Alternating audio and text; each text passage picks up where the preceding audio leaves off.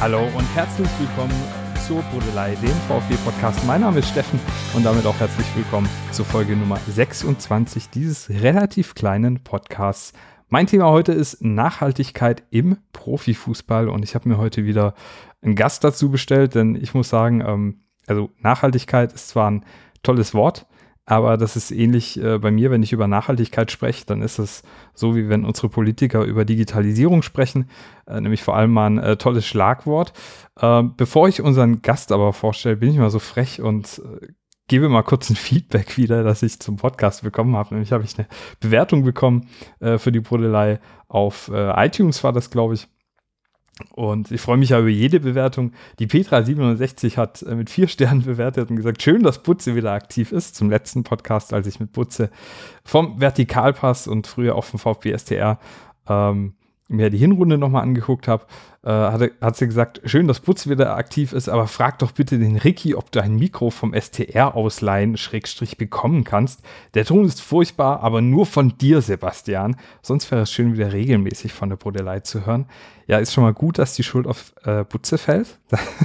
aber ich muss jetzt auch zu seiner Ehrenrettung sagen, ähm, es war ja so, dass die ersten, ja, man hat die ersten 30, 40 Minuten immer wieder so Knackse und Ausfälle gehabt und ich war mir nicht sicher, ob das nur auf meinem Ende so ist. Deswegen hatte ich nicht früher was gesagt und irgendwann habe ich gesagt, du, Sebastian, irgendwie, da müssen wir was machen. Und er war im WLAN drin bei sich und da gab es wohl hin und wieder so ja, Übertragungsprobleme. Wir haben das dann ja behoben, aber ich sag nochmal, also wenn du Bock hast, dir das nochmal anzuhören, die ersten 40 Minuten ist Butze immer mal wieder so kurz weg. Ähm, aber wenn man danach weiterhört, dann wird es auf jeden Fall besser. Petra, äh, vielen Dank für deine Bewertung. Ähm, und ja, damit es wieder regelmäßig was von der Brudelei zu hören gibt, ähm, letzte Wo Woche wollte ich ja eigentlich was äh, zu einem neuen Format ver äh, veröffentlichen. Und zwar das Format Leere Versprechen. Das hatte ich dir versprochen. Äh, aber auch das war ein leeres Versprechen. Denn ich habe momentan, wie einige da draußen wahrscheinlich, nicht so viel Bock auf den VfB, weil mir das Ganze hin und her, was man da so über die Medien und auch sonst so mitbekommt, ziemlich auf den Keks geht. Ähm, aber trotzdem soll es an der Regelmäßigkeit jetzt nicht ganz scheitern und ich wollte jetzt vor Jahresende doch noch einen Podcast raushauen. Auch der hat sich mehrfach verschoben, sehr, äh, sehr zum Leidwesen meines heutigen Gastes, bei dem ich mich dafür schon mal entschuldigen möchte, dass er da mehrfach auf meine Launen und Termine Rücksicht nehmen musste. Aber ich freue mich, dass es heute geklappt hat. Jörn Kleinschmidt ist zu Gast. Jörn, ähm, erzähl mal, wer bist du, was machst du und äh, wie ist so dein Werdegang? Ja, Steffen, vielen Dank erstmal für die Einladung. Äh, ich habe mich sehr über die Einladung gefreut und es war eigentlich auch überhaupt kein Problem hier mit der Verschieberei. Ich bin jetzt mittlerweile schon im Weihnachtsurlaub, deswegen funktioniert das wunderbar. Ja, ich bin ähm, Ingenieur und Sportökonom. Das heißt, ich habe äh, einen Hauptjob, da arbeite ich als Ingenieur und habe einen ganz wunderbares Ehrenamt, Nebenjob, da bin ich äh, Präsident des FC Playfair, Verein für Integrität und Nachhaltigkeit im Fußball. Und äh, da engagiere ich mich, wie der Name sagt, sehr stark fürs Thema Nachhaltigkeit, aber auch Integrität. Wie lange machst du das denn schon beim FC Playfair? Ähm, das mache ich schon seit äh, fünf Jahren. 2017 habe ich äh, dort angefangen, habe erste Projekte gemacht. Ja, ich darf es jetzt, ist vielleicht schon ver verjährt. Ab wann ist man im VfB-Umfeld für äh, Themen mit dem Karlsruher SC? Gilt das verjährt? Steffen, sag's mir. Äh, nie? Äh, nie? Ah, oh, dann darf ich es gar nicht erzählen. Das darf ich gar nicht erzählen, ja.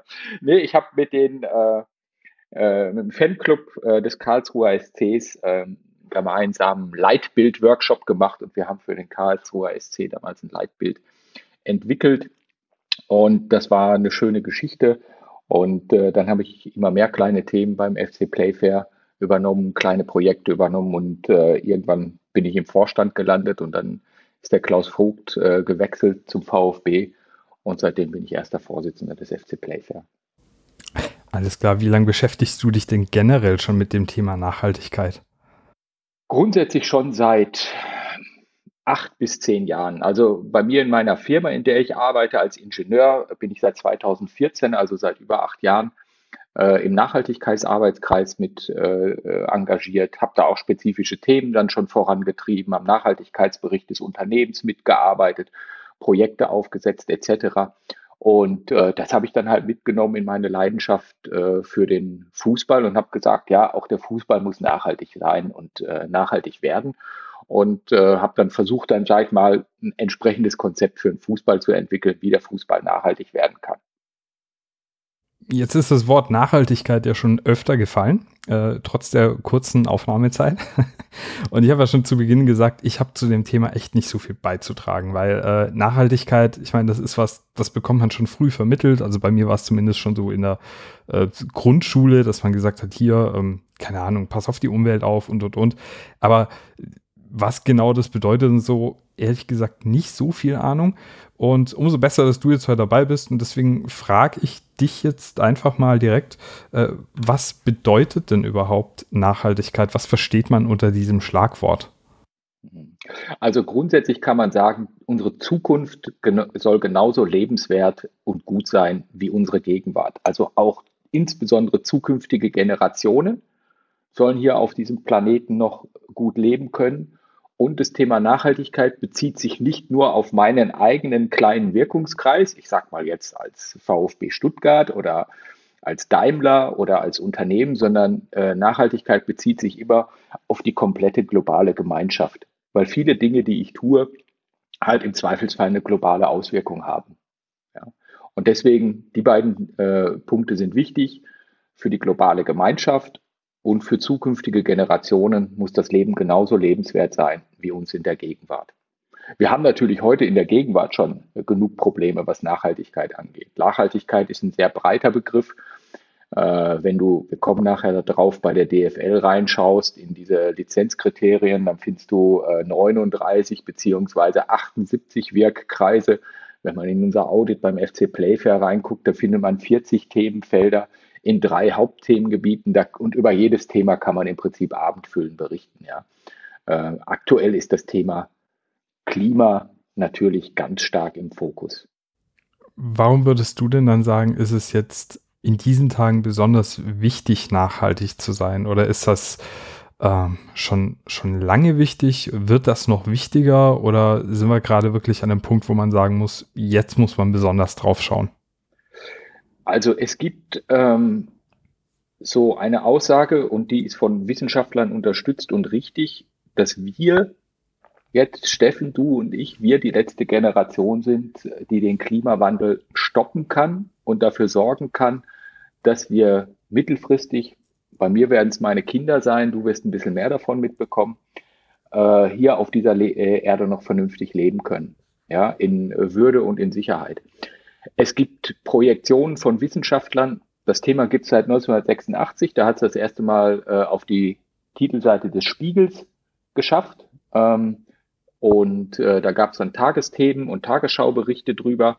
Und die haben seit 1986 sehr exakt den Temperaturanstieg, den wir auf der Erde haben werden, vorhergesagt. Die haben seit 1986 sehr exakt vorhergesagt, was das für Konsequenzen haben wird in Bezug auf Dürre, auf äh, Trockenheit, auf Wirbelstürme, auf Überschwemmungen, äh, auf Klimakatastrophen. Das heißt, die Wissenschaftler, die das schon vor 40 Jahren äh, gesagt haben und ermittelt haben, die haben alle recht gehabt.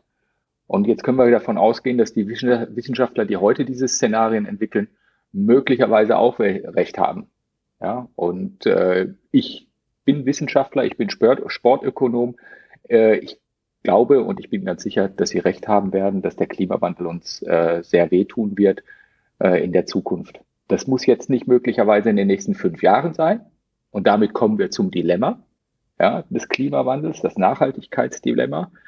Äh, egal wie viel wir jetzt ähm, rausblasen, innerhalb der nächsten ein, zwei, drei, vier, fünf Jahre wird das keinen großen Impact haben, aber hinten raus wird es immer schlimmer werden und wird es immer kritischer werden. Deswegen ist es heute schon wichtig, dass wir den Klimawandel äh, stoppen und dass wir aktiv dagegen etwas tun.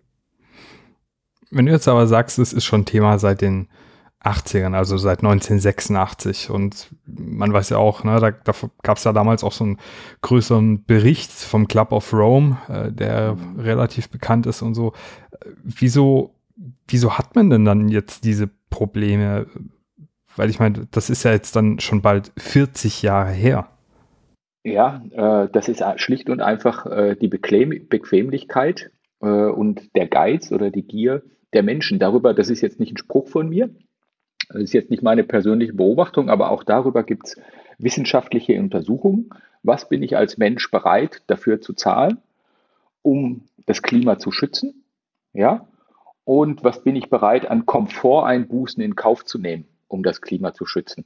Das sind Untersuchungen, die hat man gemacht mit großen Felduntersuchungen mit Menschen, die haben gar nicht gewusst, dass sie zum Thema Nachhaltigkeit befragt werden. Den hat man irgendwas erzählt von irgendwas anderem. Und äh, es ist einfach so, dass wir Menschen äh, einen kurzfristigen Horizont haben und uns der kurzfristige Erfolg, Ertrag, das kurzfristige Geld, der kurzfristige Komfort einfach viel wichtiger ist als das langfristige Überleben. Das Zweite, was dazu kommt, der Beitrag eines Einzelnen ist verschwindend gering und ist nicht messbar und macht im Zweifelsfall keinen Unterschied. Also ob ich mir jetzt einen V8 Mustang kaufe ja, und mit äh, 16 Liter Sprit äh, damit bis nach Lissabon fahre äh, oder eben nicht, das macht in 10, 15 Jahren kein Grad Unterschied raus. Aber wenn das Millionen Menschen so machen, dann macht es einen Unterschied aus. Und deswegen die einzelne Verantwortung an der Stelle ähm, ist in Summe hoch, aber auf der anderen Seite macht es auch keinen Unterschied, was ich einzeln mache. Ja, und wir müssen das alle dann eben auch gemeinsam machen. Wenn du jetzt gerade schon von davon gesprochen hast, äh, von dem, was Einzelpersonen machen können, ja, also wenn man sich jetzt nicht gerade ein V8 Mustang oder sowas kauft, ja, und den da durch die Gegend fährt. Was kann man denn machen, was deiner Meinung nach dann in der Masse einen Unterschied macht? Also wenn wir jetzt alle sagen, wir machen dies, wir machen jenes, was sind die Maßnahmen, wo du sagst, jo, also äh, das kann der Einzelne tun und wenn das viele Einzelne tun, dann macht das einen Unterschied, auch ohne dass jetzt unsere Politiker da irgendwelche Grenzwerte oder Vorschriften machen, denn das dauert dann ja durch den Papierkrieg, der da entsteht und ja die Interessen, die es da dann auch gibt und die ja auch äh, ja, von Lobbyseite wahrscheinlich beeinflusst werden, ähm, dann eben doch vielleicht ein Unterschied. Ja, also wenn es drei Themen gibt, die ich nennen würde, dann wäre es das Thema Fliegen. Fliegen ist definitiv ein Klimakiller. Ja. Und äh, dort wird Kerosin verbrannt, also fossiler Brennstoff verbrannt. Das zweite Thema ist Autofahren. Und wenn wir nachher über einen VfB oder die Bundesliga sprechen, dann werden wir auf das Thema wieder drauf zu sprechen kommen. Fliegen ist dann nicht so das große Thema. Und das dritte Thema, was man hier an der Stelle auch nennen muss, was für jeden einzelnen Otto Normalverbraucher relevant ist, ist der Konsum äh, von Fleisch und Fisch, den einzuschränken weil auch die Produktion von Fleisch und Fisch extrem CO2-intensiv ist. In Deutschland bauen wir 60 Prozent des Ackerbaus, den wir betreiben, den machen wir, um damit Tiere zu füttern, die wir nachher wieder essen. Ja, und äh, es wäre viel effizienter, wenn wir im Prinzip äh, nicht das, das Fleisch hochmästen und essen, sondern wenn wir halt vegetarisch leben würden. Das ist halt was, äh, drei Themen, da wirst du jetzt sagen, ja, das ist schwierig für viele. Aufs Auto verzichten, nicht nach Mallorca fliegen dürfen oder auf die Kanaren, kein Fleisch zu essen, kein Fisch zu essen. Ja, aber das sind tatsächlich für einen Otto-Normalverbraucher die größten Stellhebel. Und dann dahinter raus, da wird es dann im Prinzip schwierig. Und die meisten Themen dahinter raus kennt man. Ja, regionale Produkte einkaufen, saisonale Produkte einkaufen beim Konsum ja, äh, idealerweise ähm, keine, kein Polyesterzeug einkaufen, sondern aus äh, natürlichen Rohstoffen erzeugte Produkte einkaufen. Und ähm, was dann halt äh, auch, dann wird es dann nochmal schwieriger, ist die Beheizung der Wohnung.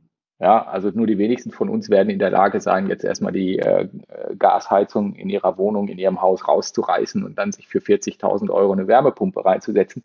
Aber das ist im Prinzip hinten raus dann auch eine Konsequenz, die man machen muss. Wenn du jetzt sagst, zum Beispiel das Auto oder das Fliegen oder das Fleisch, geht es ja dann wirklich um kompletten Verzicht? Also muss man sich komplett zurückschrauben?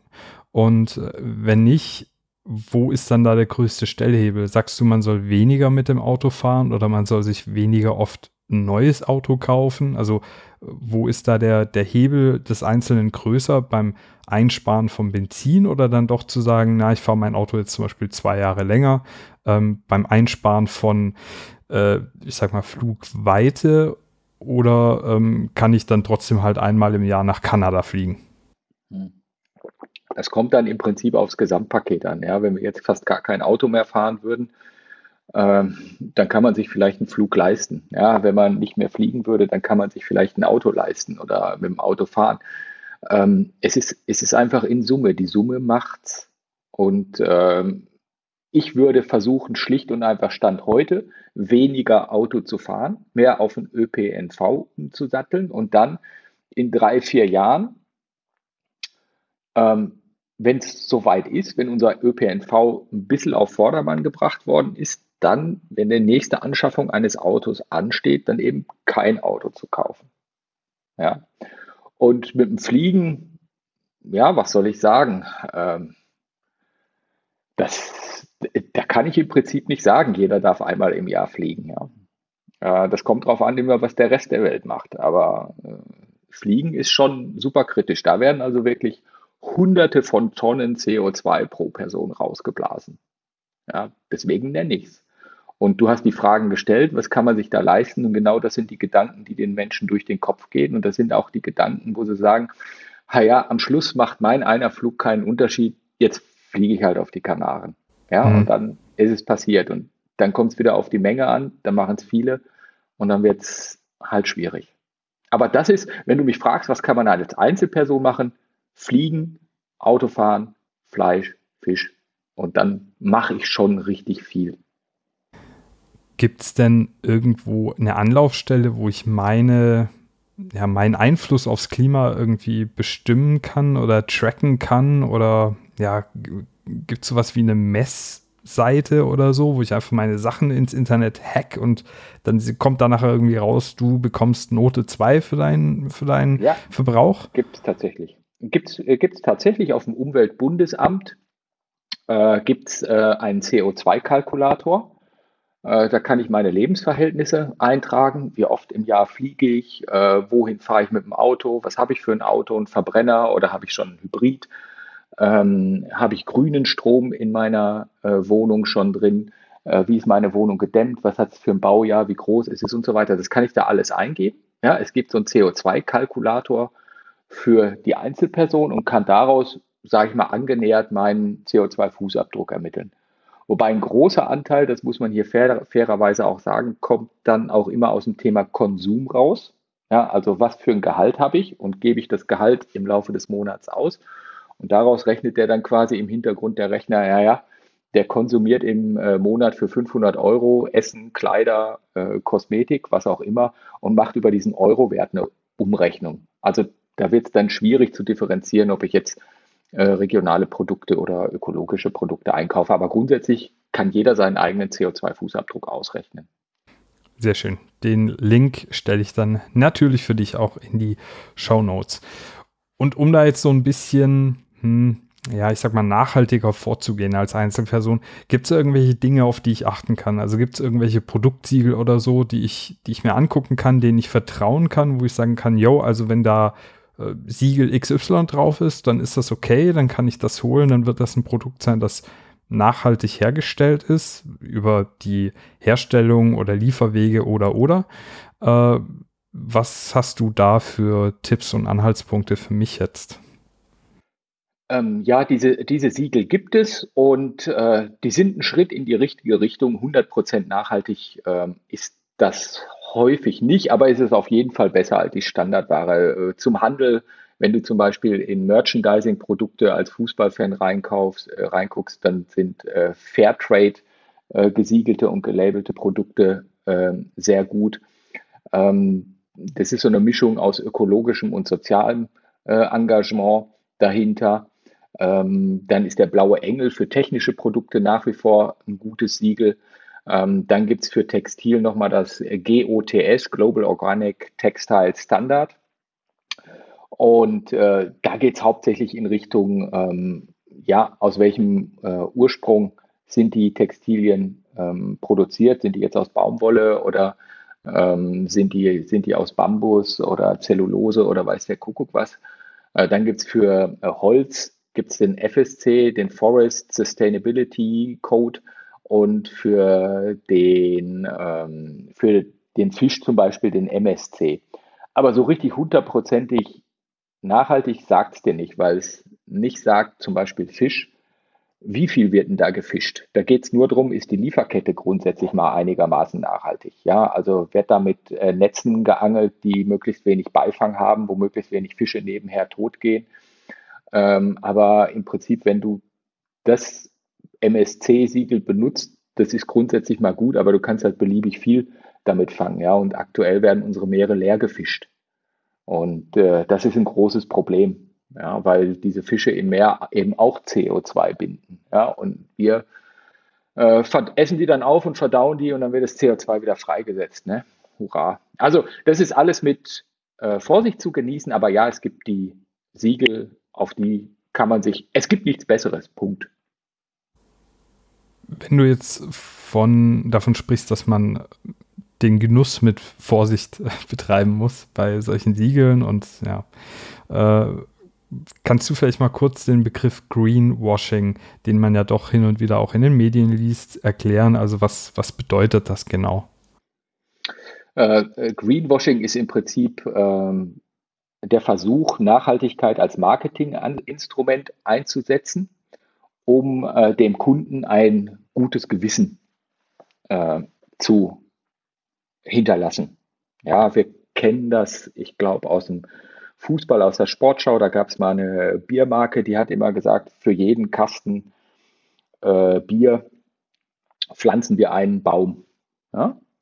Und äh, dann sagst du schon, hey toll, dann kann ich das Bier dieser Marke mit gutem Gewissen trinken, weil die haben ja für meine Kiste haben die einen Baum gepflanzt. Dass der Baum möglicherweise weniger CO2 bindet als die Produktion dieser 24 Flaschen Bier, äh, das weiß der Kunde in dem Fall nicht. Ja? Also das ist so, so ein kleines, leichtes, dezentes Thema, wo es dann richtig krass wird, wenn man äh, diese Dinge als ähm, wirklich im Marketing einsetzt. Stell dir mal vor, eine gute Maßnahme beim äh, Thema Klimaschutz ist das Renaturieren von Mooren. Die sind oben in Norddeutschland, in der Lüneburger Heide. Stell dir mal vor, der VfB sagt oder Bayern München oder irgendjemand aus Süddeutschland sagt, super, ja, wir versuchen da oben ein Moor zu renaturieren und dann wird dieses Moor im Laufe der nächsten 20, 30, 40, 100 Jahre so und so viel Tonnen CO2 einsparen. Ja? Und was machen sie? Dann fliegen sie mit dem Jet von München nach Hannover, fahren dann mit zwei Shuttlebussen in die Lüneburger Heide. Äh, vor laufenden Fernsehkameras werden dann eine Stunde lang äh, paar Kanäle gezogen, durch denen dann Wasser äh, fließt in ein äh, renaturiertes Gebiet und alle klopfen sich gegenseitig auf die Schulter und äh, strahlen sich an.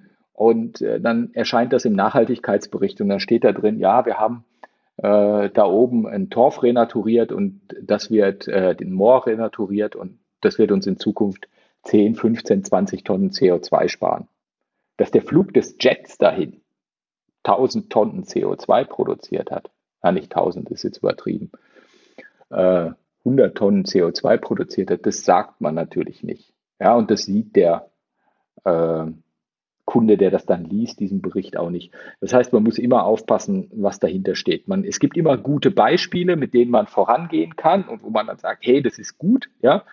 Wir machen eine Armenspeisung in der Tafel, in der Stiftskirche in Stuttgart und ähm, wir besuchen die Kinder im Krankenhaus und das ist alles toll.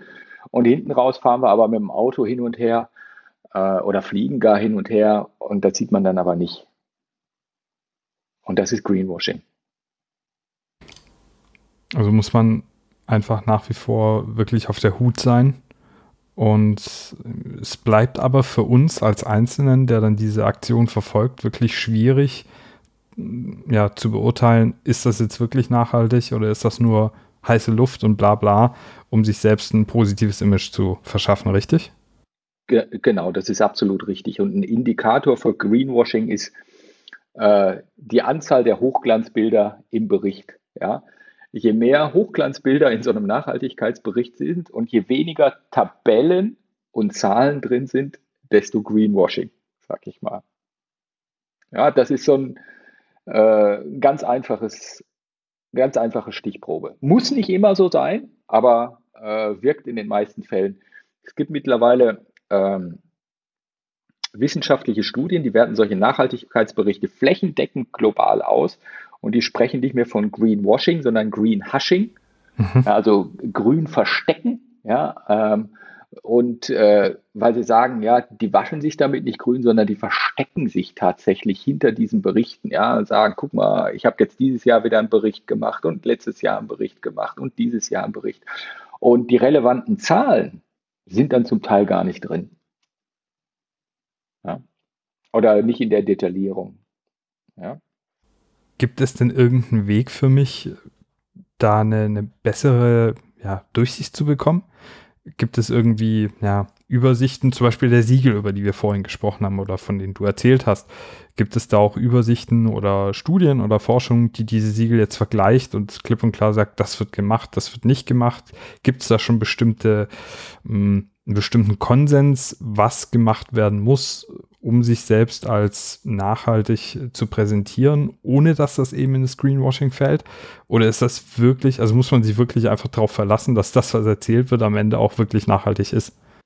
Ja, also man muss das einfach ähm, in der Strategie des Unternehmens oder der Organisation sich da mal reinarbeiten und gucken, ob das tatsächlich plausibel ist. Ja, ähm, wenn du jetzt wie der VfB Stuttgart für 124 Millionen Euro dein Stadion renovierst. Ja? Und im Zuge dieser Renovierung nimmst du aber nicht die Gasheizungen raus und ersetzt sie mit Wärmepumpen und machst auch nur 300 Kilowatt Photovoltaik aufs Dach. Und wenn du das vergleichst mit anderen Vereinen, wie einem SC Freiburg ja, oder ähm, FSV Mainz oder Augsburg, dann siehst du Unterschiede. Und die sind relativ leicht und einfach dann sichtbar in diesen Berichten. Und da sind wir wieder bei, bei den Themen, die ich genannt habe. Wie viel fliegen sie? Wie viele Autos haben sie? Wie viel fahren sie damit? Fleisch sieht man in diesen Berichten meistens nicht so sehr. Das steht dann unter Konsum drin. Und äh, dann geht es auch einfach rein, äh, habe ich jetzt ähm, statt einer Gasheizung eine Wärmepumpe. Und das sind so vier Kontrollchecks, die ich immer mache. Ja, und dann weiß ich, wie ernst die das meinen. Wenn du jetzt gerade schon von Fußballvereinen gesprochen hast, du hast den VfB Stuttgart genannt, den SC Freiburg. Was genau bedeutet denn Nachhaltigkeit für den Profifußball oder im Profifußball? Also im Grundsatz gibt es in der Nachhaltigkeit äh, drei zentrale Dimensionen. Das eine ist mal die soziale Dimension. Da verstehen wir im Fußball häufig die Förderung von Vielfalt drunter, was vielen Vereinen wichtig ist gegen Rassismus, gegen Homophobie. Äh, und äh, das ist äh, ein ganz zentrales Thema von fast allen Profifußballvereinen. Und da ist wieder darum der, der, der, der Test, hat dieser Profifußballverein eine Mädchen- und Frauenabteilung? Ja, weil wenn du keine Mädchen- und Frauenabteilung hast, also das nicht förderst, dann musst du vorne raus nicht viel über Vielfalt reden. Ja, dann ist alles okay, was du sagst gegen Rassismus, Homophobie. Es ist alles gut und es ist alles richtig und wichtig. Aber wenn du dir als Verein keine Frauen- und Mädchenabteilung leistest, da würde ich dann schon meine Zweifel kriegen. Also das ist so beim Thema Soziales der Lackmustest. Dann geht es weiter zum Thema Ökonomie. Also es gibt auch eine ökonomische Nachhaltigkeit. Äh, wie gefährdet ist der Verein tatsächlich in die Pleite zu gehen, äh, dass die Mitarbeiter entlassen werden müssen, etc. Also wie stabil ist das Geschäftsmodell? Und da haben wir gesehen, dass bei Türkgücü München äh, nicht alles äh, mit sauberen Dingen gelaufen ist, dass so ein Verein dann auch mal in die Pleite gehen kann, äh, dass Dinge passieren, dass die bis in die Regionalliga absteigen, äh, weil da halt na nicht nachhaltig finanziell gearbeitet worden ist. Das hat in der Vergangenheit schon die DFL über ihre Lizenzierungsbedingungen immer versucht aufzufangen, aber das ist nach wie vor ein Thema. Und aktuell das größte Thema für die Profifußballclubs ist das Thema Ökologie, also Klimaneutralität. Und da gibt es drei zentrale Themen. Mobilität der Fans, also wie viel sind die Fans unterwegs, gerade die Fans, die mit dem Auto unterwegs sind, das ist wieder meine Rede. Äh, das Zweite Thema ist Energieversorgung des Stadions. Diese riesen Betonschüsseln, die müssen auch im Winter einigermaßen warm gehalten werden, weil da drin Büroräume sind, Hospitality-Räume.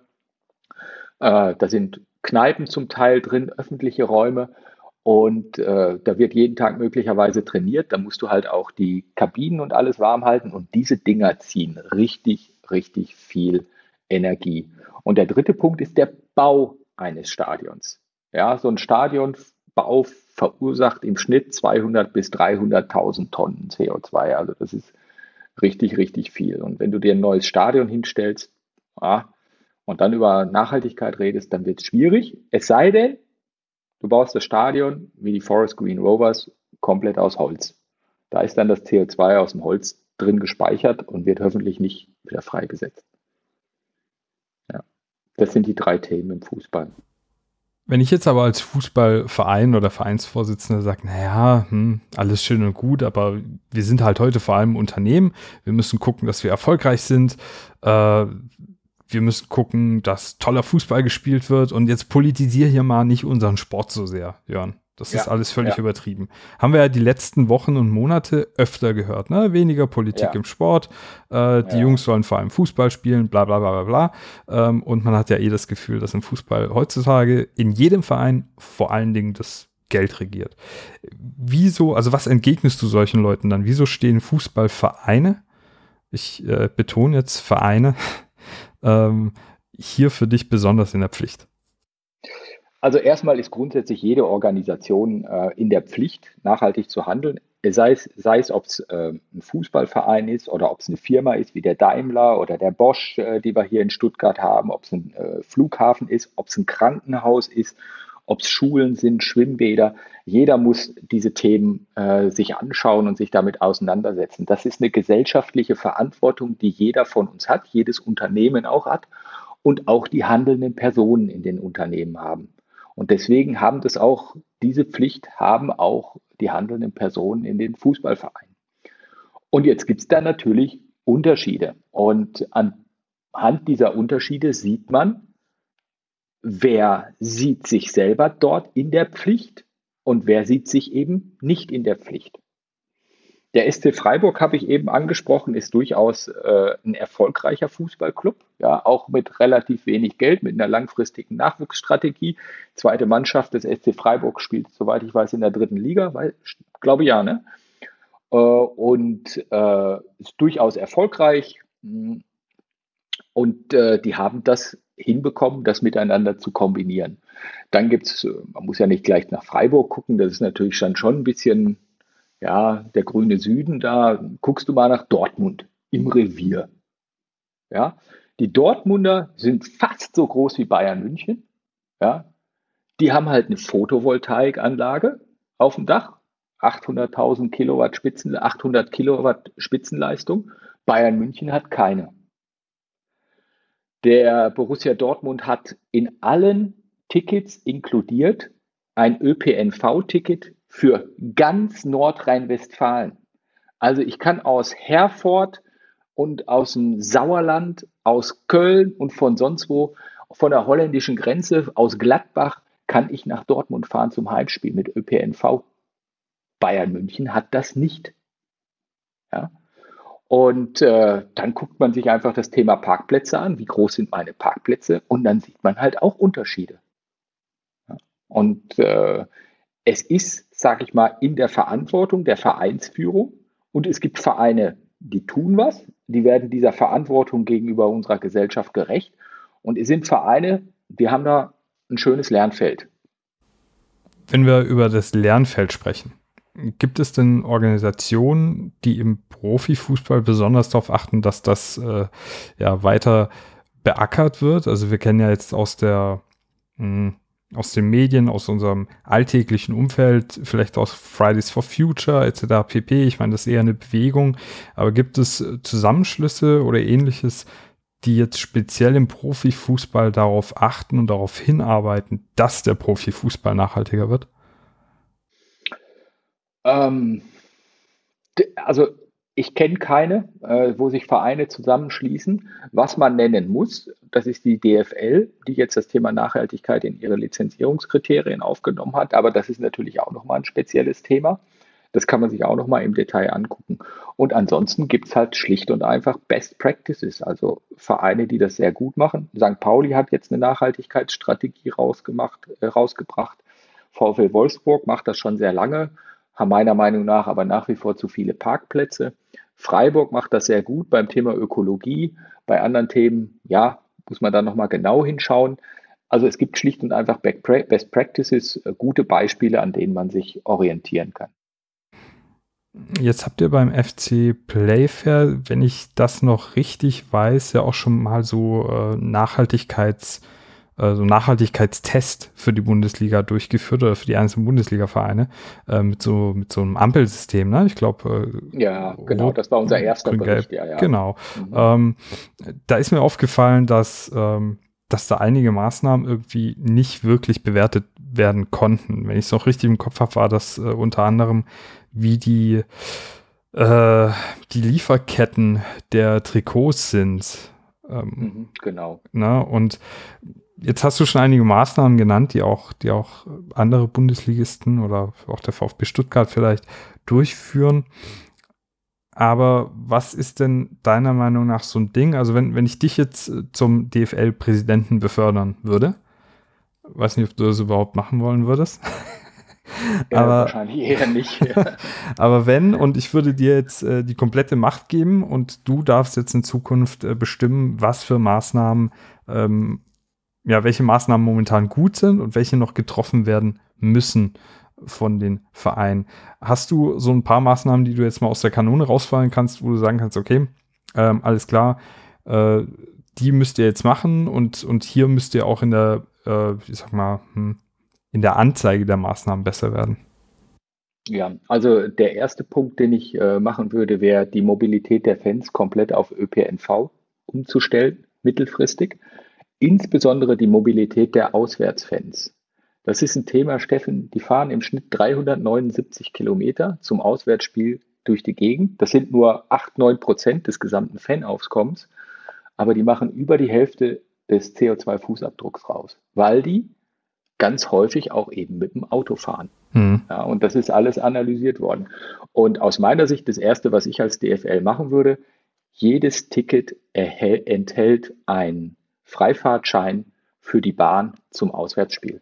Also nicht nur ÖPNV für hier die Heimfans aus Stuttgart und Umgebung mit der VVS oder in Dortmund aus Nordrhein-Westfalen, sondern wenn der VfB in Dortmund spielt, dann dürfen die Stuttgarter, die 3000, 4000, 5000 Stuttgarter Fans, die nach Dortmund fahren, dürfen dann die öffentlichen Verkehrsmittel benutzen und idealerweise organisiert man mit der Bahn dann entsprechende Sonderzüge, damit das wirklich funktioniert, weil die kannst du ja nicht 5000 Leute in die ICE reinpressen. Ja, das geht ja nicht. Also das wäre die erste Maßnahme, die ich machen würde.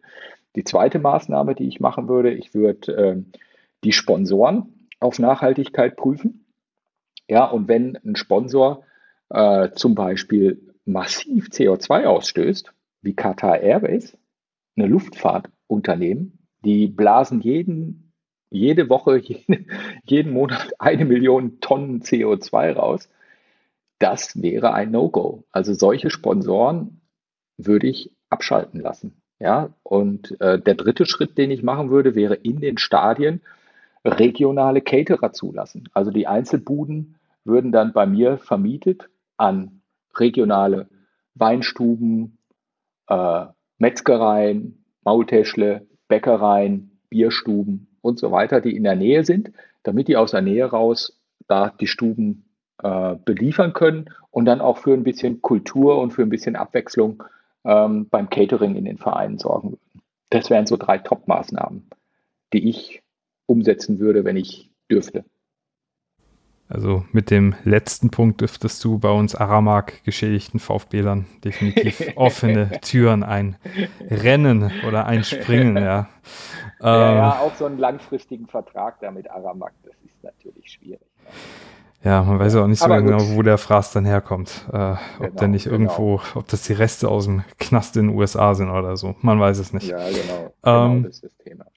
wie wirksam sind denn deiner Meinung nach die bereits getroffenen Maßnahmen der einzelnen Bundesliga-Clubs? Also gerade wenn wir jetzt über das Thema Greenwashing vorhin gesprochen haben, sind das Sachen, wenn du, wenn du diese Berichte liest der einzelnen äh, Vereine, ja, wir haben jetzt wieder dies, das, jenes gemacht, äh, ist das im Gro sinnvoll oder ist das im Gro eher so, dass du sagst, naja, also okay, das ist wie du sagst, ne, weiß ich nicht, wir haben jetzt Maßnahme X getroffen, äh, wir sind mit den ganzen Profis, haben wir 400 Bäume gepflanzt, sind dafür aber halt aus Dortmund nach Nürnberg gefahren.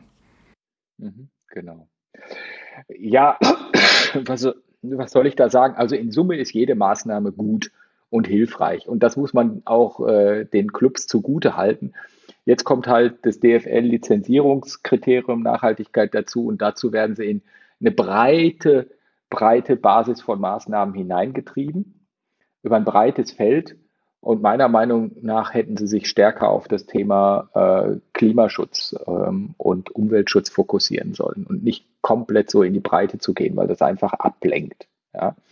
Und ähm, es gibt komplette Unterschiede. Also wie ich es gerade gesagt habe, Dortmund, München sind fast vergleichbare Vereine vom finanziellen Potenzial, haben aber komplett unterschiedliche Strategien oder, oder Maßnahmen, die sie da in Einsatz bringen. Ja, und dann gibt es halt auch äh, Clubs, äh, die wesentlich kleiner sind, ähm, die dann auch wirklich gute Dinge machen, ähm, wie ähm, Freiburg eben genannt, ähm, wie Mainz genannt und auch Hoffenheim muss man nennen äh, mit der Pre-Zero Arena. Die versuchen, das Thema Abfall in den Griff zu bekommen.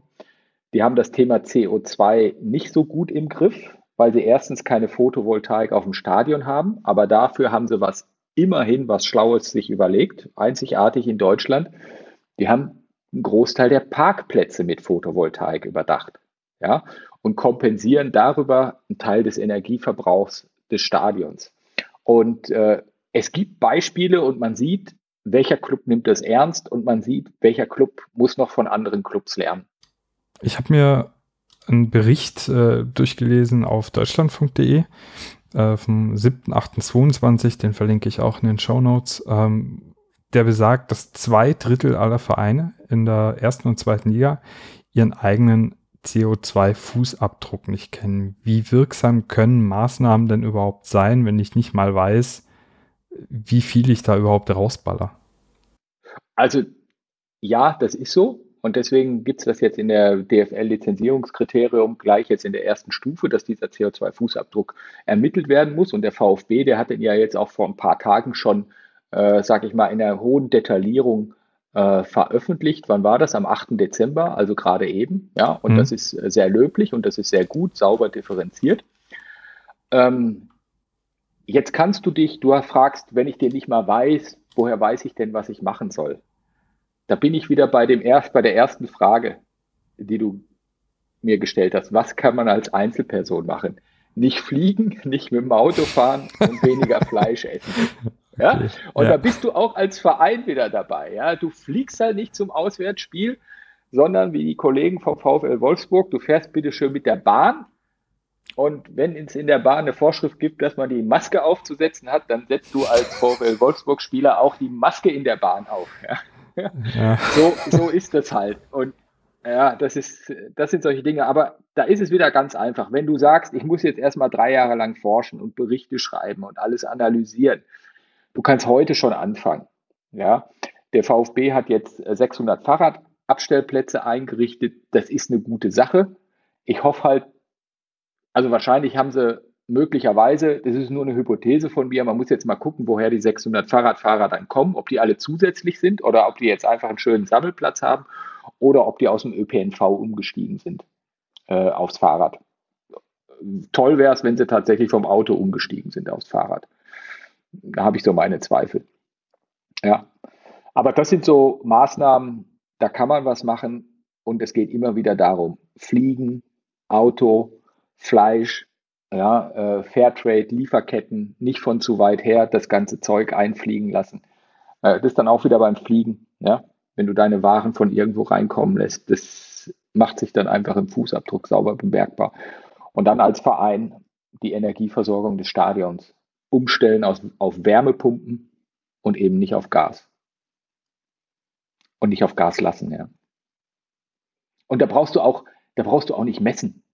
Das liegt einfach auf der Hand. Ich sag mal, das weiß jeder schwäbische Häuslebauer. Wenn ein schwäbischer Häuslebauer, wenn er den fragst heutzutage, was müssen Sie denn machen, damit Ihr Haus nachhaltig ist? Dann sagt er, ja, ich mache mir Photovoltaik aufs Dach. Mit der Photovoltaik trage ich meine Wärmepumpe an und äh, die Wärmepumpe, die holt die Wärme unten aus der Zisterne im Keller, wo ich das äh, Regenwasser äh, äh drin sammle, was ich durch meine Abdeckung, Gebäude, äh, durch meine Bodenversiegelung äh, einsammle und dann wieder ausbringen kann. Ja, so machen die das. Und das sind die drei Stellhebel, die du dann halt eben auch als Bundesliga-Verein machen tust und machen kannst, ohne dass du dich durch die 78 Kriterien der deutschen Fußballliga kämpfen musst. Das sind die Top 3. Okay, und, und kann ich als Fan mich da jetzt irgendwo dran orientieren, ob mein Verein da in Zukunft vielleicht wenigstens das, also ich meine, wenigstens das ist dann ab kommender Saison ja wenigstens so, dass man, um eine Lizenz zu erhalten, das schon irgendwie, naja, dass da Maßnahmen getroffen werden müssen, mehr oder weniger, darüber sprechen wir gleich noch. Aber gibt es denn für den Profifußball bestimmte Siegel oder ähnliches, wo ich sagen kann, okay, wenn ich jetzt zum Beispiel beim Auswärtsspiel bei Bayern meine Wurst kaufe, ähm, die haben, äh, weiß nicht, neben der, neben der roten Wurst, neben dem Preis dann irgend so ein Ökosiegel oder sowas, speziell für Fußballvereine, äh, und dadurch muss ich mir da keinen äh, keinen Kopf machen, dass die, dass das Rind irgendwie aus, äh, weiß nicht, Argentinien mit einem Taxi hergefahren worden ist. Ah, das kann ich dir echt nicht sagen. Also das sieht man ganz selten. Ja, das, da muss man dann recherchieren und nachgucken. Äh, was aber geht, kleiner Hinweis von mir, ja, auf dem Münchner Oktoberfest waren 20 Prozent der Würste, die verkauft worden sind, vegan. Ja, und auch über sowas sollte man sich in einem Fußballstadion mal Gedanken machen. Und wenn man dann besorgt ist und sagt, hm, was kann ich denn tun? Und dann kann man vielleicht eben nicht zur Wurst greifen, wo man dann schon weiß, Hönes bei München, ja, möglicherweise kommen die Würste daher. Auf Schalke kommen sie vom Tönnies, die Würstchen. Ähm, das muss man sich alles mal angucken. Hm, aber ja, da gibt es nicht wirklich, da beppt auch kein Siegel da am Grill. Oder jedenfalls habe ich das noch nicht gesehen. Hm. Wahrscheinlich kann man irgendwo nachgucken.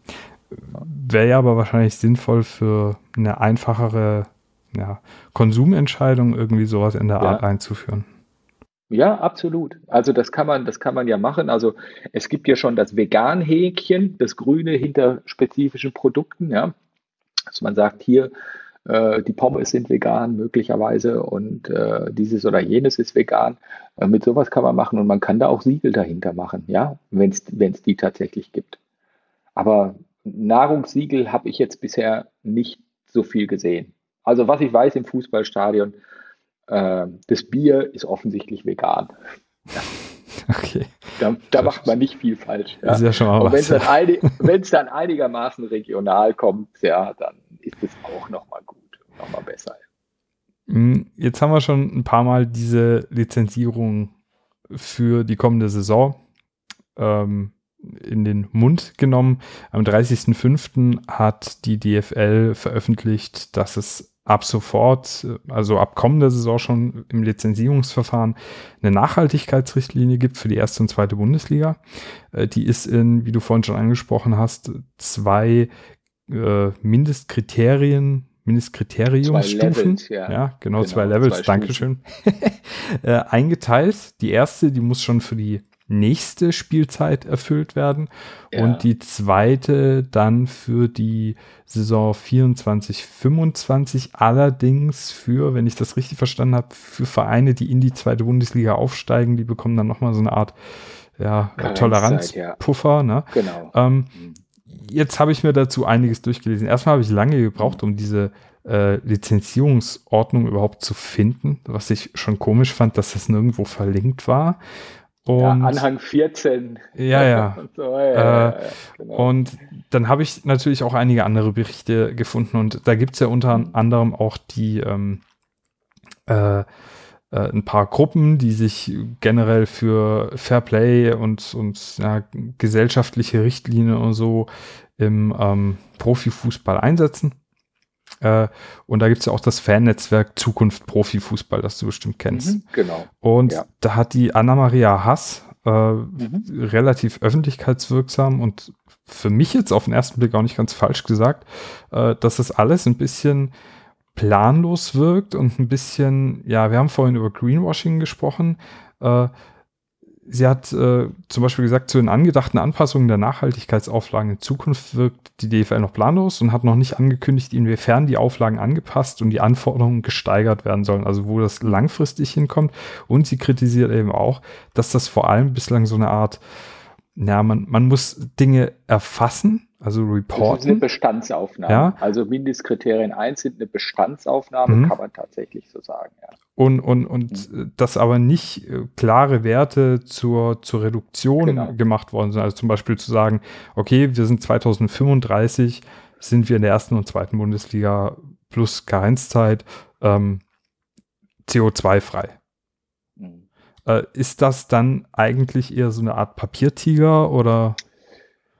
Ähm, nein, würde ich nicht sagen. Also die Kritik ist absolut gerechtfertigt. Ja, das ist tatsächlich so. Das hat aber auch was damit zu tun, dass sie da vielleicht ein bisschen orientierungslos und unambitioniert losgegangen sind. Äh, die Kollegen von der DFL, die machen tatsächlich jetzt erstmal im ersten Jahr eine Bestandsaufnahme. Und die Maßnahmen, äh, die da drin stehen, äh, da steht zum Beispiel drin Nachweis einer Mobilitäts- und Verkehrsanalyse. Ja, also du musst nur eine Analyse machen. Du musst nur nicht sagen, ich reduziere jetzt den Anteil des Pkw-Verkehrs zu meinem Stadion um x Prozent oder so. Da sind die noch gar nicht. Ja, sondern die müssen nur Analysen machen. Und da müssen die im Prinzip ähm, ähm, Nachweis von jährlich vier externen Kommunikationsmaßnahmen zur Bewusstseinsbildung für das Thema Nachhaltigkeit. Also da stellt sich dann ein Aufsichtsrat oder ein Vorstand hin von einem Verein und sagt, äh, äh, Nachhaltigkeit ist uns ganz wichtig. Bayern München wird möglicherweise sein Stadion in Regenbogenfarben äh, leuchten lassen. Ähm, der Vorstand vom äh, VfB wird möglicherweise mit dem Fahrrad ähm, wirksam zum Stadion radeln am Spieltag und so weiter. Ja, dann gibt es hier auch Nachweis eines jährlichen öffentlichen Bekenntnisses zur Nachhaltigkeit durch das Präsidium und die Geschäftsführung. Also das steht da auch drin. Also das ist im Prinzip Bestandsaufnahme und erstmal sagen, ja, das Thema ist uns wichtig. Mhm.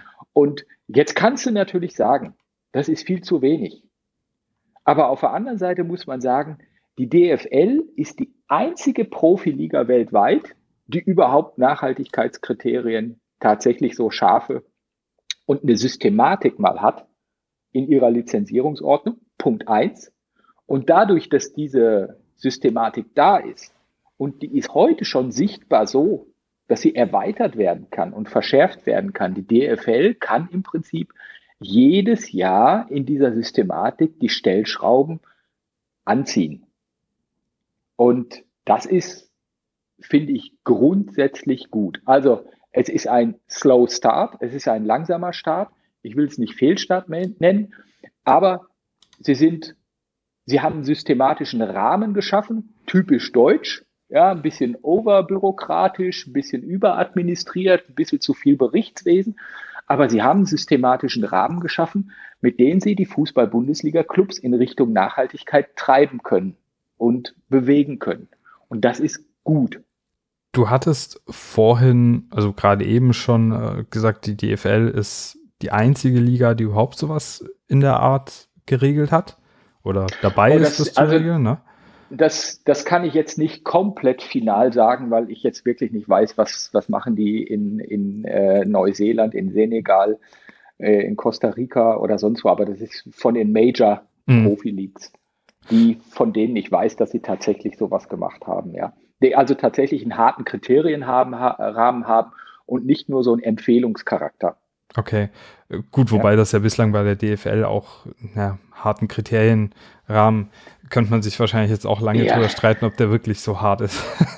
ja, äh, weil wenn ich mir das durchlese, ja. Ähm, ja. Ist, ist, es ja auch so, du hast vorhin genannt, äh, Nachweis hier, Nachweis da, ich lese es ja auch Nachweis eines Konzeptes. Das lese ich relativ oft, dass man einfach nur äh, genau. ein Konzept oder sowas nachweisen muss, aber nicht äh, nicht wirklich, ähm, also es sind noch keine harten Zahlen oder Grenzen festgeschrieben, aber wir müssen mal genau, hoffen, dass das kommt. Genau. Ähm, genau. Du hattest vorhin aber auch die äh, Forest Green Rovers angesprochen.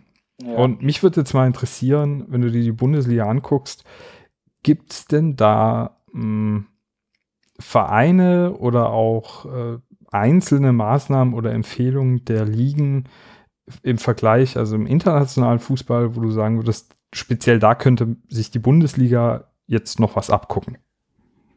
Also in der Bundesliga haben wir, äh, das ist jetzt aber neu, das weiß jeder, das neue Stadion vom SC Freiburg. Ja. ja?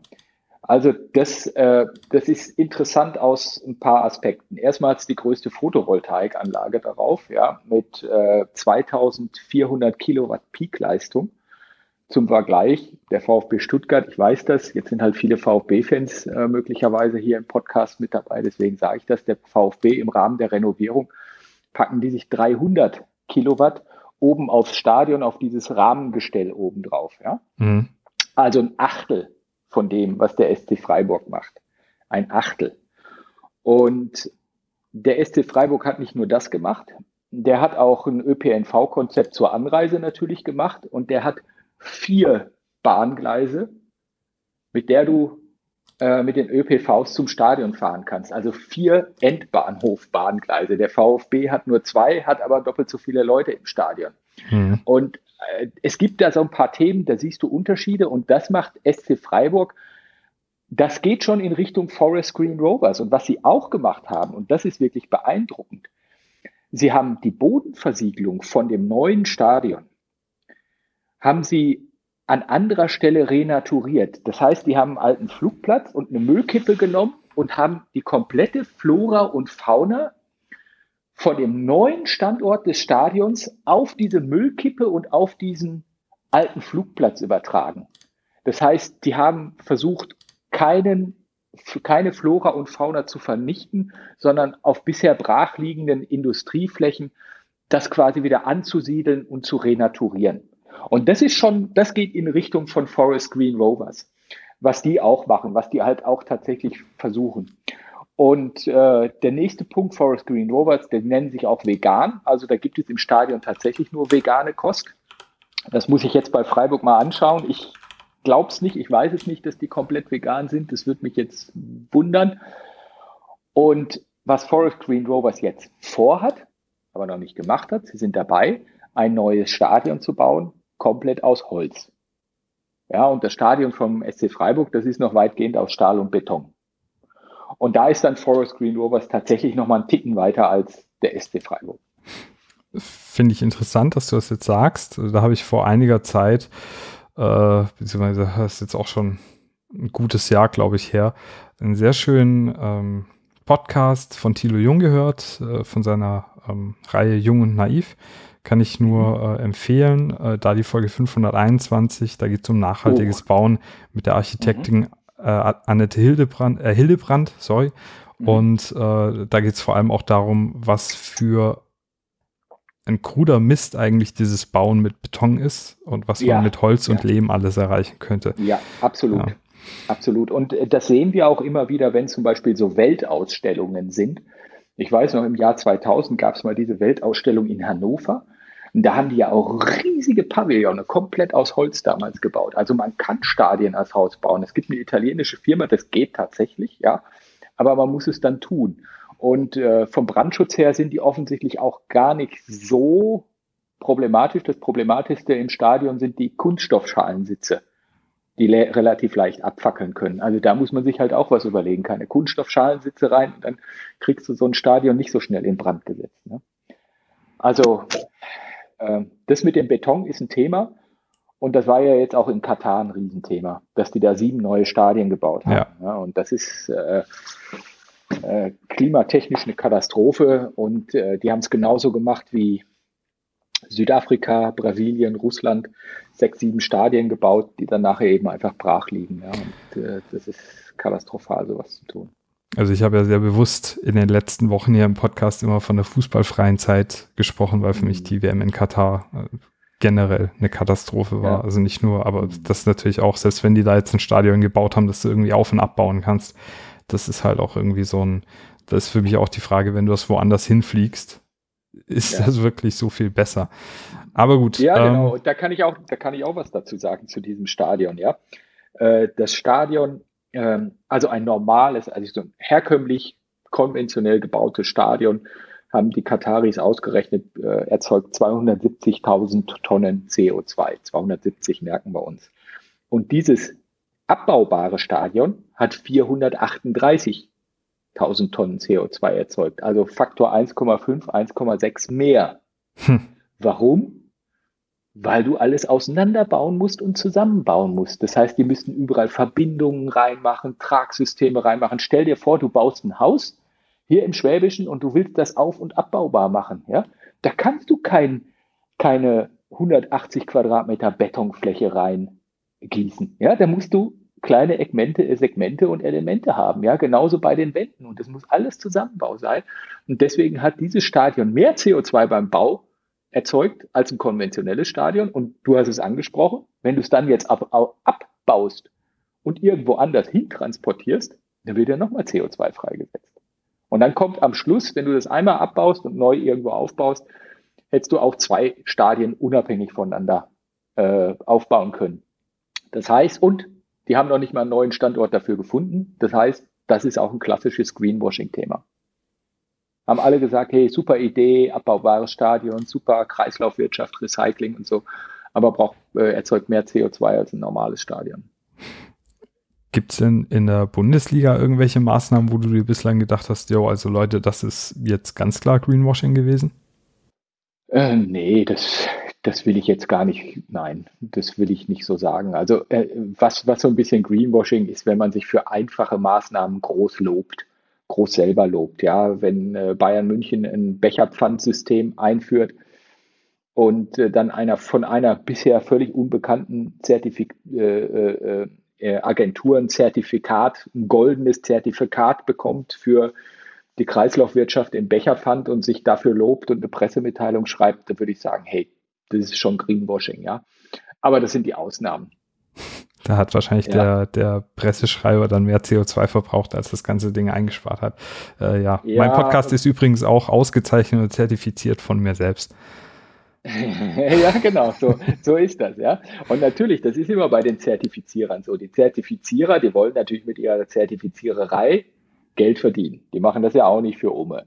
Also gibt es dann am Schluss, könnte man unterstellen, muss ich nicht, will ich nicht unterstellen, aber ähm, die Kataris haben das zum Beispiel gemacht. Die haben eine eigene katarische Zertifizierungsgesellschaft gegründet. Und zwar durch ein katarisches, man achte drauf, Bauunternehmen, das dann die Stadien gebaut hat. Und die von diesem Bauunternehmen gegründete Zertifizierungsgesellschaft hat dann mit dem Geld von diesem Bauunternehmen die Stadien als nachhaltig zertifiziert. Hurra, so kann man das machen. Ja? Stark, also so geht es in Katar. Die haben sich da keine großen Gedanken drüber gemacht. Ne? Und äh, so ist das grundsätzlich mit vielen Zertifizierern. Da muss man aufpassen. Also DEKRA ist äh, gut, TÜV ist gut, also unsere Deutschen sind grundsätzlich gut. Die, äh, da lasse ich nichts drauf kommen. Aber wenn es dann anders wird und schräg wird, dann sollte man hinschauen. Liebe Brodelei-Hörerin, lieber Brodelei-Hörer, schon wieder ich mit Musik im Hintergrund. Das kann nichts Gutes sein, oder? Die Brodelei ist bislang werbefrei und das soll auch weiter so bleiben. Deshalb würde ich mich riesig über deine Unterstützung freuen. Erzähl weiter, dass dir die Brodelei gefällt. Bewerte den Podcast auf Spotify, iTunes und Co. Und wenn du einen oder zwei Taler über hast, schau gerne mal auf patreon.com vorbei und schmeiß was ins Kästchen. Den Link findest du wie immer in den Show Notes dieser Folge. So, genug mit dem Gedudel, weiter geht's. Jetzt trotz deiner KSC-Vergangenheit, Jörn, das habe ich nicht vergessen. das war nur ein Projekt. Ich bin Mitglied im VfB, also alles gut. Ja. Ähm, ja. Äh, wie, wie, ist denn der VfB da aufgestellt? Also würdest du sagen, der VfB macht da schon was und ist da dran? Ist also, da wirklich dran? Gibt es zum Beispiel Personen, ja. die sich da speziell drum kümmern? Das bist ja wahrscheinlich nicht du, oder? Nein, absolut nicht. Nein, nein, nein, nein. Der Steffen Lindemeyer macht das, ja, und der macht das ganz wunderbar, sehr strukturiert, sehr strategisch, hat jetzt auch die ersten Berichte veröffentlicht. Ähm, die haben sich auch zertifizieren lassen durch Sustain Club, mit dem Sustain Club Siegel von der DEKRA äh, vergeben. Das haben sie auch gut gemacht, weil sie einen Großteil der Themen, auch der Mängelliste und der To-Dos, die sie haben, dabei eben auch veröffentlicht haben. Aber der VfB macht auch das, was die DFL macht. Der deckt die komplette Breite der Nachhaltigkeit an, ab. Ja, also vom äh, Engagement, vom sozialen Engagement in, in der Gemeinde äh, bis, bis zum Thema CO2, bis zum Thema Energie. Und die decken da alles ab. Und was man halt sagen muss, was, was dann meine Kritik an der Stelle ist, jetzt mit der Renovierung des Stadions, äh, da hätte man in Richtung Nachhaltigkeit noch mal ein bisschen größer denken können, was das Thema Photovoltaik angeht, was das Thema Wärmepumpen angeht. Da hätte man äh, noch mal was draufpacken müssen. Das hätte dann aber, und ich bin mir sicher, die Pläne gab es, aber das hat dann halt noch mal ein paar Millionen extra gekostet. Ich, ich weiß nicht, ob es die Pläne gab, aber normalerweise ein guter Projektplaner wird sagen, hey, State of the Art ist eigentlich, das so und so und so zu machen. Ja, und sie haben ganz in diesem Neubau auch schon ganz viele Nachhaltigkeitsthemen eingebracht. Ja, also mit LED ist jetzt aufgerüstet worden, äh, das, das äh, Stadion. Äh, es sind äh, Teile vom alten Stadion wiederverwendet worden. Und äh, das machen sie also gut, aber mir wäre noch ein bisschen mehr eingefallen. Liegst du äh, dem Steffen dann auch ständig mit dem SC Freiburg in den Ohren? Nein, das mache ich nicht. Äh, ich glaube, der, der Steffen, der, der kennt das auch, der weiß auch, es gibt einen äh, Arbeitskreis in der Bundesliga, da sitzen alle äh, Nachhaltigkeitsmanager zusammen. Da wird sich ausgetauscht, der weiß genau, was in den anderen Stadien, in den anderen Vereinen läuft. Ja, das ist dann halt, sage ich mal, so eine Geschichte, das muss man im Verein dann gemeinsam miteinander diskutieren und bewerten wie viel 5 Millionen, 10 Millionen nehme ich jetzt noch in die Hand, um meine Gasheizung durch Wärmepumpen auszutauschen? Und wie kompliziert wird das Projekt dadurch möglicherweise? Ja, da hole ich mir ja auch Risiken mit ins Haus, was passiert, wenn ich die nicht sauber zum Laufen bekomme und, und, und. Ja. Also, da hätte man ein bisschen mehr machen können. Wo der VfB, äh, was er jetzt auch gut gemacht hat, er hat ähm, sag mal, den CO2-Fußabdruck der Fans ermittelt. Der hat den auch für ein Auswärtsspiel in Dresden, DFB-Pokal war das, äh, sauber ermittelt. Das ist auch sehr gut und damit haben sie eine gute Basis, um an der Stelle weiterzumachen. Ja. Aber man muss dranbleiben, ne? Absolut, absolut. Beim Thema Mobilität der Fans hat der VfB ein großes Thema. Sie haben einen riesigen Parkplatz halt mit 12.000 mhm. Parkplätzen im Stuttgarter Vasen. Allein das Parkplatz da vom äh, Business Center, das Parkhaus vom Business Center, äh, ich sag mal, das hat ungefähr fünfmal bis zehnmal so viele Parkplätze wie Arminia Bielefeld in Summe hat. Ne? Ähm, das, es gibt unglaublich viele Parkplätze und es kommen nach wie vor sehr viele Leute mit dem Auto. Und da sind sie noch nicht konsequent. Ich glaube aber, dass das in Zukunft kommen wird, weil das Thema werden sie irgendwann identifizieren und sie werden es sehen. Und sie werden auch das Thema Gas sehen hoffentlich spätestens, wenn äh, die Damen und Herrschaften beim VfB Stuttgart mal wieder die Brodelei hören. Ähm, jetzt hast du gerade schon über den Nachhaltigkeitsbericht vom VfB gesprochen. Äh, den verlinke ich natürlich auch in den Show Notes. Da ist mir eine Sache aufgefallen. Äh, und zwar wurden da verschiedene Scopes genannt. Mhm. Also Scope 1, äh, Gas, die zwei, Automobilflotte, drei. Kältemittel, Öl, in Scope 2 Strom mhm. und Fernwärme, in Scope 3 dann, was du gerade an, schon angesprochen hast, mhm. die Fanbewegung bei den Heimspielen, eingekaufte Waren, Abfall etc. pp. Genau. Bei Scope 2 stehen 0 Tonnen CO2. Ja. Ähm, und drunter vermerkt der Verein, dass Scope 2 keine Emissionen aufweist, liegt daran, dass der VfB Stuttgart im Berichtszeitraum über die Stadtwerke Stuttgart 100% Ökostrom aus erneuerbaren Energien äh, bezogen hat. Jetzt bin ich bei dem Thema ja kein Experte, aber ich habe mhm. schon öfter gehört, dass das mit dem Ökostrom ein bisschen ein schwieriges Thema ist. Äh, ob der Ökostrom tatsächlich so öko ist, wie er denn, na, wie er plakatiert wird, ne? Äh, mhm inwieweit ist es denn die Verpflichtung der Vereine, auch über diese, na, über diese Siegel hinaus zu gucken? Weil sonst ist es ja so, dass man vielleicht irgendwann sagt, na, wir beziehen hier das Gas, dort den Strom, da die Flotte und der Hersteller sagt uns hier so alles äh, schön, äh, schön gemacht und so. Wir produzieren da nichts. Äh, ihr könnt unserem Siegel vertrauen, äh, was übrigens von der von der E.ON ist oder so, ne? Ähm, wie siehst du das? Ja, du hast einen äh, Punkt auf jeden Fall angesprochen. Ähm, es gibt auch für diesen grünen Strom Zertifikate und da gibt es qualitätsstrengere Zertifikate und da gibt es laxere Zertifikate. Ja, und je nachdem, von wo weit der Strom herkommt, wird es dann ein bisschen laxer. Äh, aber das kann man sich anschauen. Da gibt es einen Goldstandard und ähm, dann sieht das eigentlich ganz gut aus und dann passt das auch. Und das ist auch eine gute Maßnahme, weil dadurch äh, Geld in die Energieversorger reinfließt, was die dann wieder zum Ausbau der erneuerbaren Energien äh, nutzen können. Aber jetzt kommt das große Problem. Das hat mittlerweile jeder entdeckt, dass du im Scope 2, wenn du deinen Strom und deine Fernwärme mit einem äh, klimaneutralen Siegel einkaufst, dass du dann im Scope 2 plötzlich klimaneutral bist. Das musst du dir so vorstellen. Stell dir vor, du hast in den 60er Jahren im Schwarzwald äh, ein Haus gebaut, hast es nicht ans Gas angeschlossen, sondern nur an Strom und hast Nachtspeicheröfen aufgehangen. Ja, mit denen hast du geheizt und du hattest eine, einen Boiler, mit dem hast du mit elektrischem Strom äh, dein Wasser geheizt. Und äh, das Gebäude ist energetisch natürlich komplett marode aus den 60er Jahren. Es zieht an allen Ecken und Enden. Und wenn du jetzt anfängst, äh, grünen Strom einzukaufen, da könntest du im Prinzip erzählen, mein Gebäude ist klimaneutral. Ich weiß gar nicht, was ihr wollt.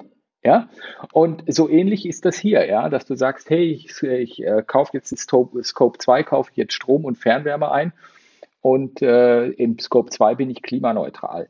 Also das ist so ein bisschen grenzwertig, das zu tun. Und der zweite Punkt, der ist aber noch viel wichtiger. Der Anteil an erneuerbaren Energien in Deutschland, sagen wir mal jetzt, der liegt bei 50 Prozent. Und der Rest kommt noch aus Kohle und Gas und 5 Prozent aus Atomstrom bis zum April. Und jetzt haben in den letzten Jahren alle großen Unternehmen diesen grünen Strom eingekauft. Der Daimler, der Bosch, ja, der, der, der VfB und, und andere dazu. Das heißt, der komplette Markt mit grünem Strom ist leer gekauft. Und was ist jetzt in Stuttgart passiert?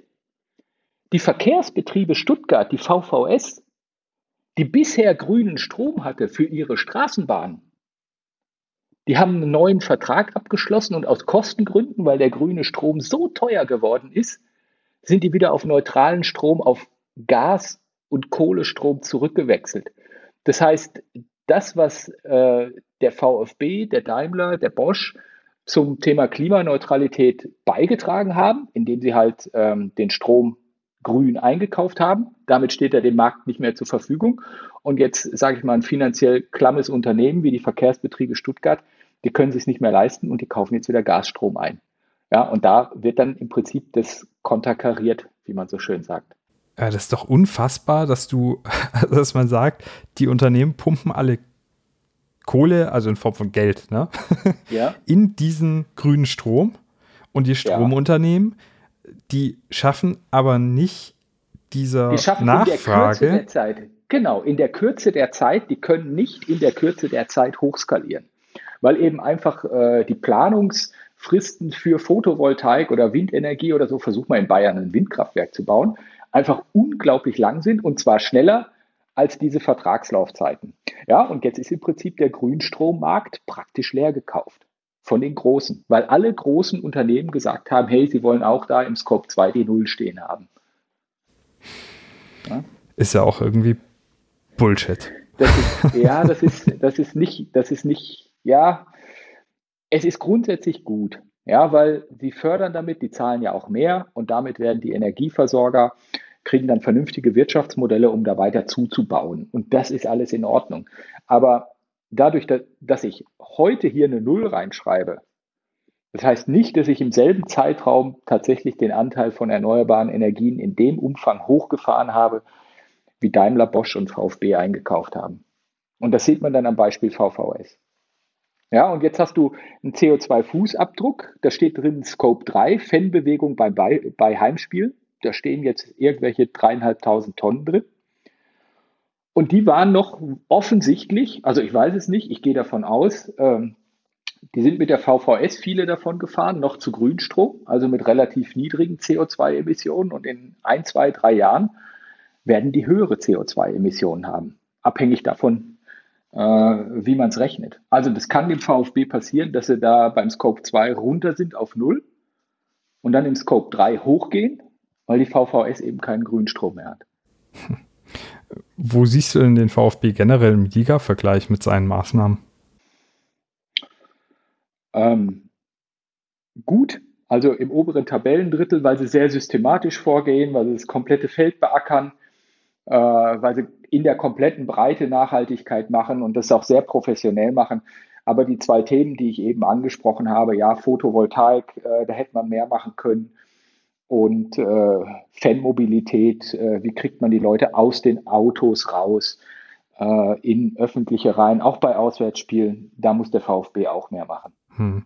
Ähm, zuletzt gab es auch doch deutliche Kritik von Fanseite, weil der VfB für Freundschaftsspiele ins Ausland geflogen ist. Also klar, mhm. die DFL hat da wieder irgendwelche Marketingpläne verfolgt, aber auch, weil man auf einmal, das wurde so auf der Mitgliederversammlung im Sommer in so einem Nebensatz erwähnt, dass man sich jetzt auch so ein bisschen auf das Thema NFTs stürzt. Und da weiß man ja, dass das ja auch nicht so klima ja, neutral ist. Wie genau, das sind du, diese Blockchain, genau. Blockchain-Technologien genau. und so, die dahinter äh, relativ laufende ähm, Computersysteme, hochlaufende Computersysteme verlangen, ja. Ja, was soll ich dazu sagen? Äh, Fliegen ist, ist einfach schwierig, ja, und es ist äh, hochklimaschädlich und man soll sich das wirklich überlegen für die Zukunft, ja. Ähm, ich kann es nicht anders sagen. Und die NFTs habe ich jetzt im Detail gar nicht analysiert. Äh, kann ich nicht wirklich sagen. Ich höre immer nur, äh, dass diese Blockchain-Technologien sehr viel Strom ziehen. Ja. Ja. Aber ich weiß auch nicht, die haben es auch nicht ausgewiesen und ich kenne jetzt auch kein Reporting, dass das spezifisch da ausweist. Hm. So, denke ich auch problematisch. Müssen wir dann vielleicht nächstes Jahr sehen, wenn der neue Bericht draußen ist ähm, ob man das dann irgendwie mit, mit reinbekommen hat oder ob man halt sagt, wir kooperieren ja nur mit jemand, der diese NFTs äh, ja, generiert und äh, dadurch das aus seinem Bericht dann komplett rauslässt. Aber hier vielleicht auch nochmal das Wort an äh, unseren Herr Ignazi und den Herrn Kasper. Äh, also ich kenne niemand, der dieses Thema positiv aufgefasst hat sowohl ja. Thema 1 als auch Thema 2 und dass man doch so eine Scheiße in Zukunft vielleicht beim VfB Stuttgart einfach lässt. Ich kann das ja so klar und deutlich sagen. ähm, ja. Was sagst du, wenn du dir den VfB Stuttgart jetzt anguckst, was kann der VfB noch tun und wie können wir Fans ihn dazu bringen oder den Verein dabei unterstützen? Ja, das ist dann am Schluss ist es eine Sache des Geldes. Also was mir am Herzen liegen würde und was wirklich ein super, super starkes Signal äh, in ganz Fußball Deutschland wäre, äh, wenn der VfB zum Beispiel mit einer Kooperation mit der Deutschen Bahn äh, der VfB es möglich macht, dass alle VfB-Auswärtsfahrer in Sonderzügen am Spieltag zum Auswärtsspiel fahren können. Und dann kommen sie nochmal mit einem Fußabdruck aus der Fanmobilität richtig runter. Wobei, das ist ein Problem in der DFL-Logik. Äh, die Auswärtsfahrer werden nicht beim VfB mitgerechnet, sondern die werden bei den gastgebenden Mannschaften mitgerechnet. Also wenn 3000 Fans aus Stuttgart äh, nach Mönchengladbach fahren, dann werden die im Heimspiel Mönchengladbach mitgezählt. Also dass der, wenn der VfB die klimaneutral stellen würde durch ein ähm, Bahnticket, hätte der VfB in seinem Fußabdruck nicht mehr was davon, aber Gladbach hätte was davon. Das ist ein, ein Problem in der DFL-Logik. Ja. Aber das wäre ein gutes Signal, ein starkes Signal in äh, Richtung der Liga. Wir tun wirklich was. Und wir nehmen das Thema wirklich ernst. Weil das ist dann so ein, sowas, was bisher wirklich noch keiner gemacht hat. Und was einen richtig, richtig großen Einfluss auf den CO2-Fußabdruck hätte. Sehr, sehr schön. Also eine Sache, wo ich weiß, dass wir Fans schon fleißig unterstützen, bei dem Thema Nachhaltigkeit ist, äh, da möchte ich kurz eine eigene Sache ansprechen oder eine Sache, bei der ich zumindest immer mal wieder dabei bin, nämlich den VfB Becherpfand.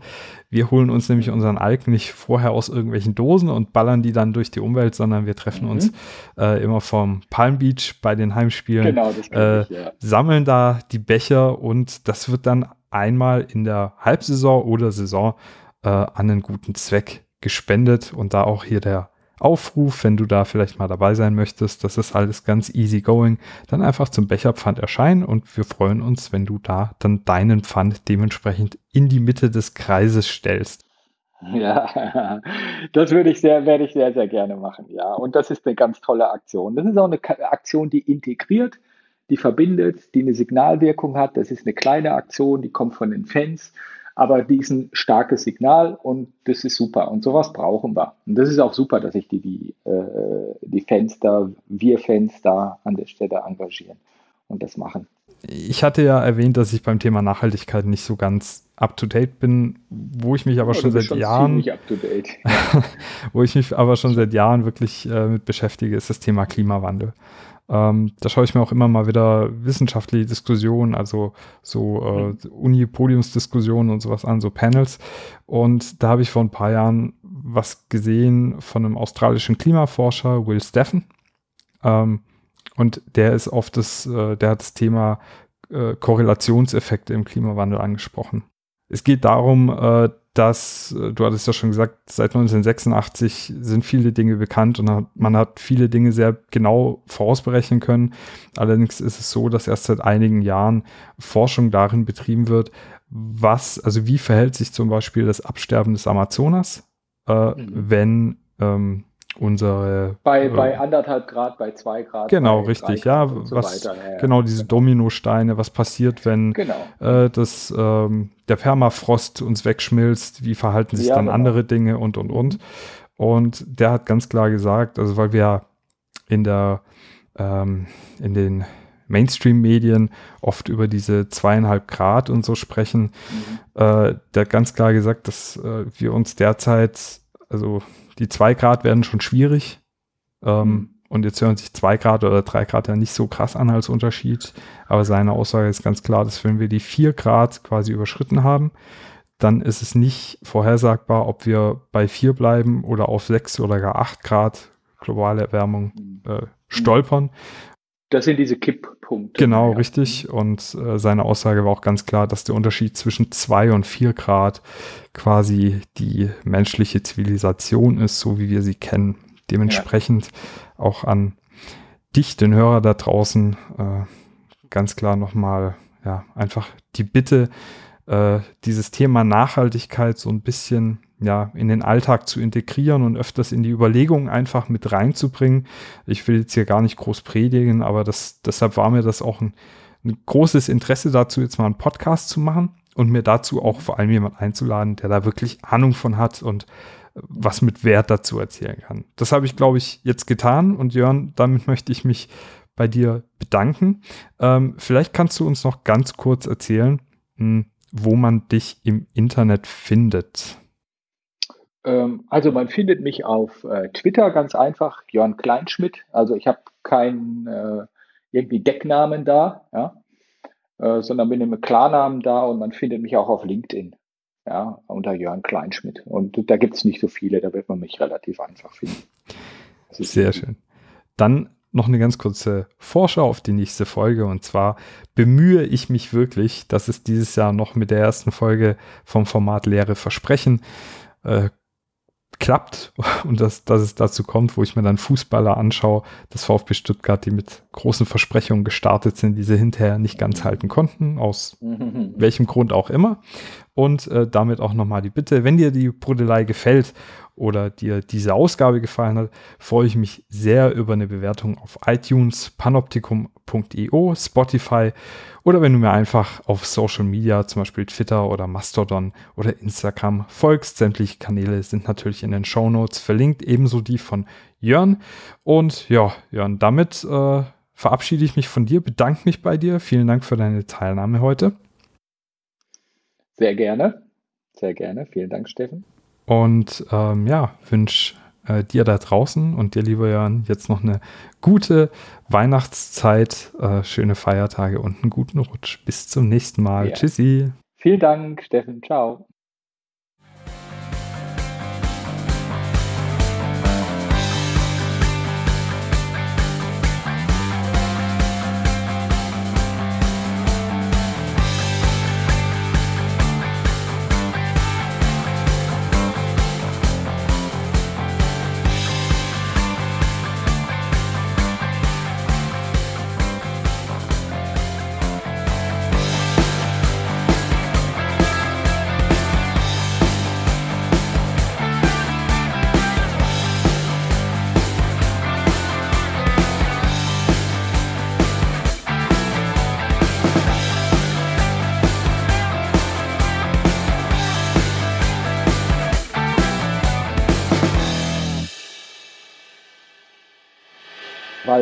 Fußball halt nicht nur Hausaufgaben selber hat, das hätte ich vielleicht noch sagen sollen, es hat halt auch einen großen Vorbildcharakter ja. ja und eine hohe Reichweite. Und äh, deswegen ist beim Fußball halt auch wichtig, äh, sich zum Thema Nachhaltigkeit zu engagieren. Ne? Du, das packe ich einfach noch in, äh, in die Outtakes von der Folge nach mhm. dem Auto rein. Genau diesen Satz.